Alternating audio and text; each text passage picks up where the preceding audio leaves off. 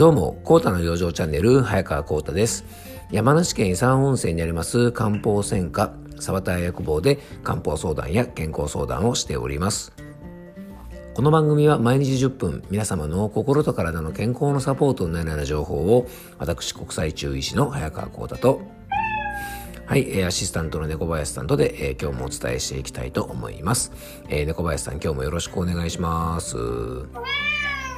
はい、よろしくお願いいたします。えっ、ー、と、今日はね、2月14日日曜日ということで、えっ、ー、と、バレンタインデーですね。えっと、僕はね、毎年あの、バレンタインにはですね、えっと、トラック1台分ぐらいトラック、えー、チョコレートが届くのでね、あの、本当チョコレートとかはもう本当今年はね、あの、大丈夫なんですけども、でね、あの、ちょっと1回ぐらいこういうこと言ってみたいですね。あの、今年もね、全然チョコレートもらえませんので、まだ皆さん間に合いますので、あの、チョコレートぜひください。よろしくお願いします。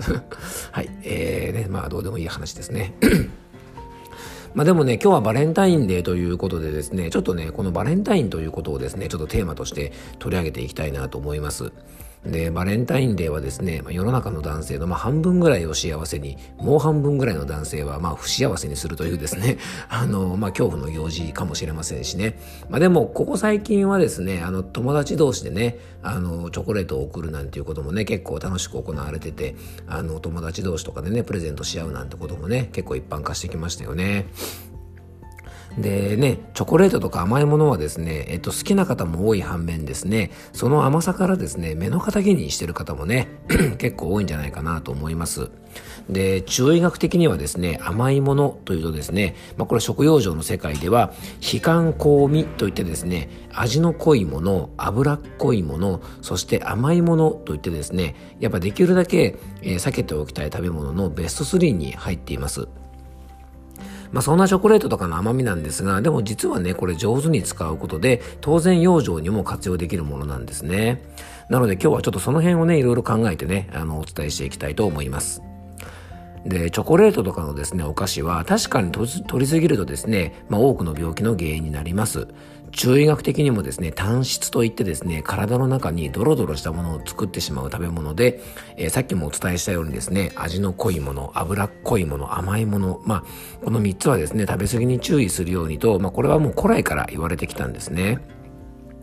まあでもこのね、甘いものっていうものはですね、いわゆるね、嗜好品ですよね。いわゆるこの世の中でデザートと言われているようなものはね、嗜好品です。で、お酒とかもそうなんですが、まあ、嗜好品というのはですね、まあ、人生を楽しむスパイスの一つとも言えるので、あの、上手に活用することがね、僕大事じゃないかなと思います。えー、好きなものを楽しく適量食べること。まあ、これはお酒にも言えることかもしれませんが、やっぱね、適量を楽しむことというのはですね、心の健康を考えるととっても身近な養生だと思うんですね。で、まあ、ところでですね、バレンタインの代名詞のチョコなんですが、最近はね、健康にいいというようなね、イメージを売りにして、えー、販売してるチョコレートなんかもよく見かけますよね。で、それはですね、砂糖もバターも油もね、たっぷりのチョコレートが決して体にいいわけではなくて、チョコの原料であるカカオにですね、これ素晴らしい働きがあるからなんですね。で、そんなカカオなんですが、栄養学的にもですね、非常に素晴らしい働きがあるんですが、薬膳的にもですね、実は優れた食品です。で、カカオはですね、冷やしもしないし、温めもしない、まあ、平成の食品でですね、で、ゴミではですね、いわゆるクミ、苦味をね、メインで、そして甘みも若干持っているという特性を持っています。で、カカオはですね、五臓では心ですね、心を主に養って、胃とか大腸なんかも整えてくれるんですね。で、薬膳的な主な効能はですね、元気を補う補気と言われるもの。で、心の働きですね、えー、働きを強くする強心作用ですね。そして血液の流れを改善する活血作用。さらにはですね、体の余計な水をさばくですね、利水作用なんかがあるというふうに言われております。で、適用する症状はですね、疲労倦怠感とか、おしっこの出が悪い方なんかにも使われています。でね、栄養学的に見るとですね、カカオポリフェノールというのは、体を錆びさせない、まあ、抗酸化作用が高いなんて言われてね、まあ、それもあってですね、最近チョコレートが健康にいいなんて言ってね、よく宣伝とかしてるのかもしれません。あとね、テオブロミンという成分には記録記憶力の向上とかですね、えー、カミカミですね。はい。そして、えー、たびたび僕のね、あの、この番組でも登場する、ストレスを緩和してくれるセロトニンの原材料であるトリプトファンというのもですね、実はチョコレートには、えー、チョコレートというかカカオには含まれてるんですね。で、こんな素晴らしいカカオなんですが、これね、カカオ単品だとですね、非常に苦くてですね、とても食べられたものじゃないんですね。よくあのね、ココアのね、あのパウダーだけだとね、もうすごい苦いですよね。そこに牛乳とか砂糖とか入れてね、味を整えて、まあ、いわゆるココアになるんですが、あの、この砂糖が入ってないココアパウダーを舐めたことがある方ならね、きっとわかるんじゃないかなと思います。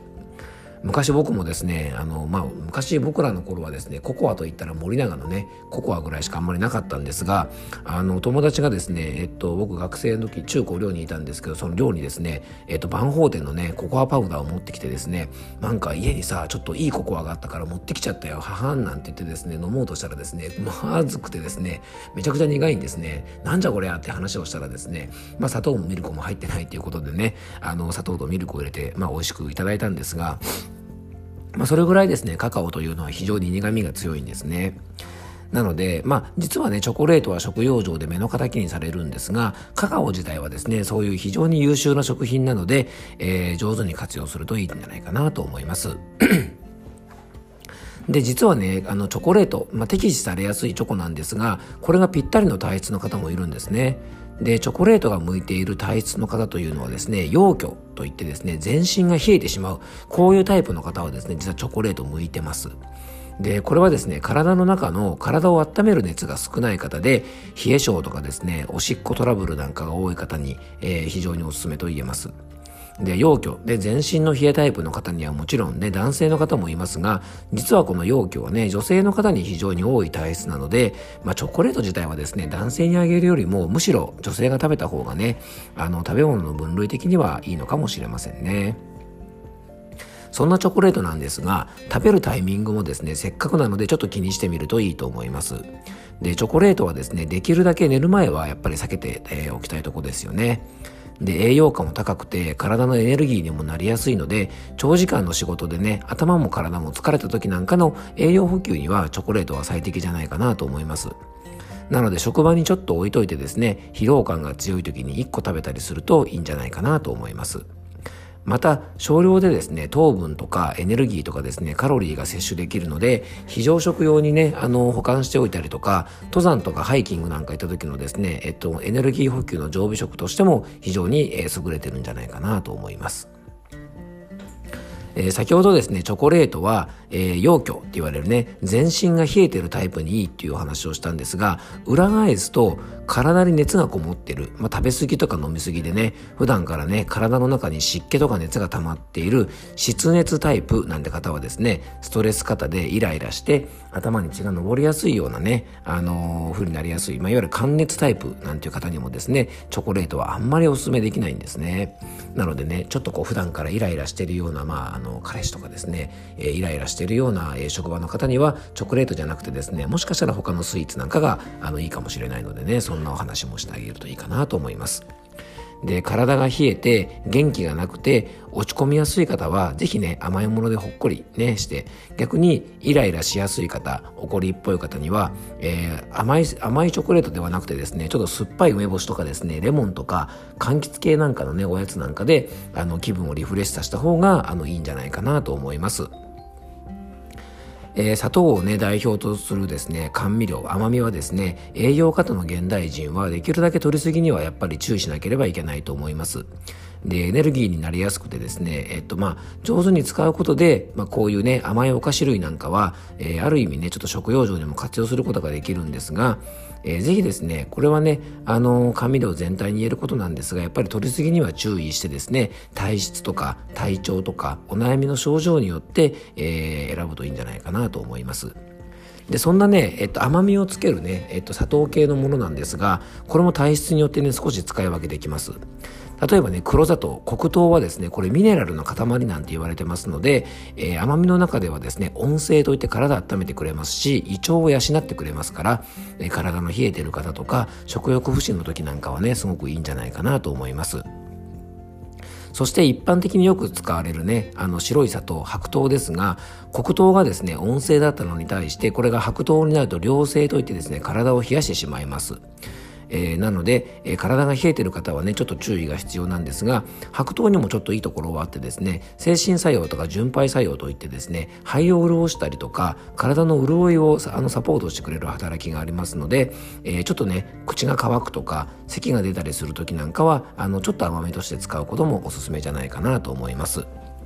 そしてね蜂蜜ねやっぱ甘みといったら蜂蜜も結構有名ですよね。で蜂蜜もですね古来から質の良い甘味料として重宝されてきたんですが蜂蜜もですね体を温めもしないし冷やしもしない平成でですね実はね胃腸の働きを良くするとともに五臓六腑ではですね肺とか大腸のサポートもしてくれるしですね。なんといってもねそこだけじゃなくて、えー、最大の効能はですね保五臓といってですねもう五臓全部補っちゃうよっていうぐらいね結構素晴らしい食材なので、えー、甘みをつける時なんかはね、まあ、こういった蜂蜜とかあとメープルシロップなんかもね自然の甘みでですね肺を潤したりとか、えー、してくれますので、えー、結構おすすめですからねこういったものを上手に使うといいんじゃないかなというふうに思います。